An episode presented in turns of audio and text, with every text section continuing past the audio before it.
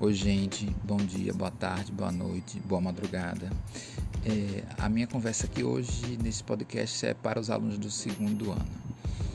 É, a ideia aqui é que a gente, eu traga assuntos que a gente viu em sala de aula e aprofunde esses assuntos compreendendo é, os fatos que estão acontecendo na nossa sociedade nesses últimos dias, tá? Então, eu vou falar alguns termos aqui, tipo poder executivo, poder legislativo e tal, né? Que a gente já viu em sala, então eu não vou explicar aqui. Caso alguém aqui tenha alguma dúvida, dá uma pausada, volta lá no caderno de vocês, vê lá as anotações em sala, depois volta para cá que tu vai compreender. Vamos lá.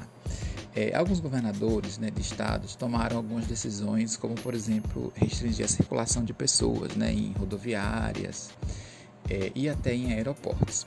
E isso gerou uma um certo incômodo em Brasília, né, no governo federal, que lançou a seguinte provocação: olha, existem governadores que estão tomando decisões que não cabem a ele.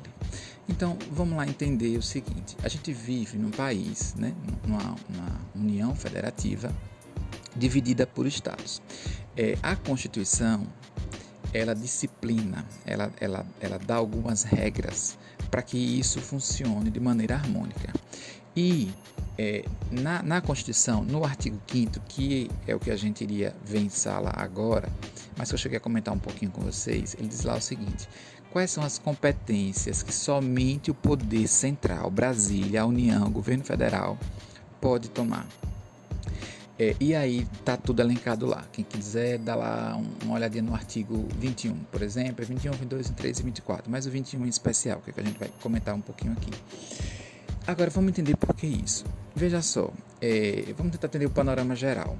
Por que, que tem alguns assuntos que somente a União pode, pode legislar, pode, pode falar sobre, pode emitir opinião sobre? É, tudo, tudo aquilo que envolve uma relação interestadual precisa ser disciplinada pelo órgão central, para que não fique uma guerra entre estados.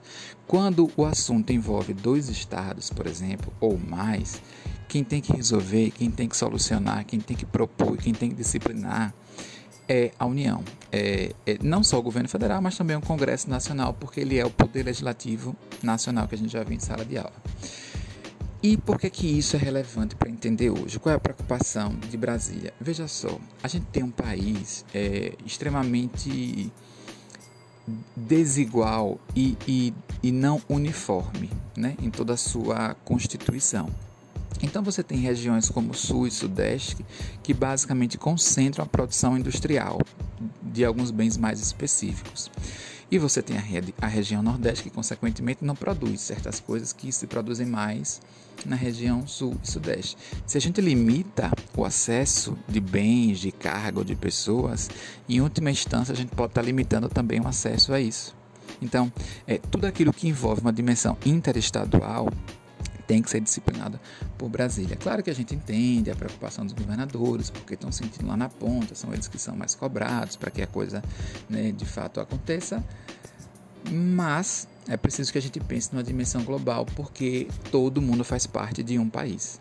A gente não tem a realidade aqui norte-americana, que tem um altíssimo nível de independência administrativa, jurídica e legislativa dos estados. Aqui a gente vive um outro regime de organização do Estado brasileiro. Então é possível, aliás, é necessário que vocês compreendam isso.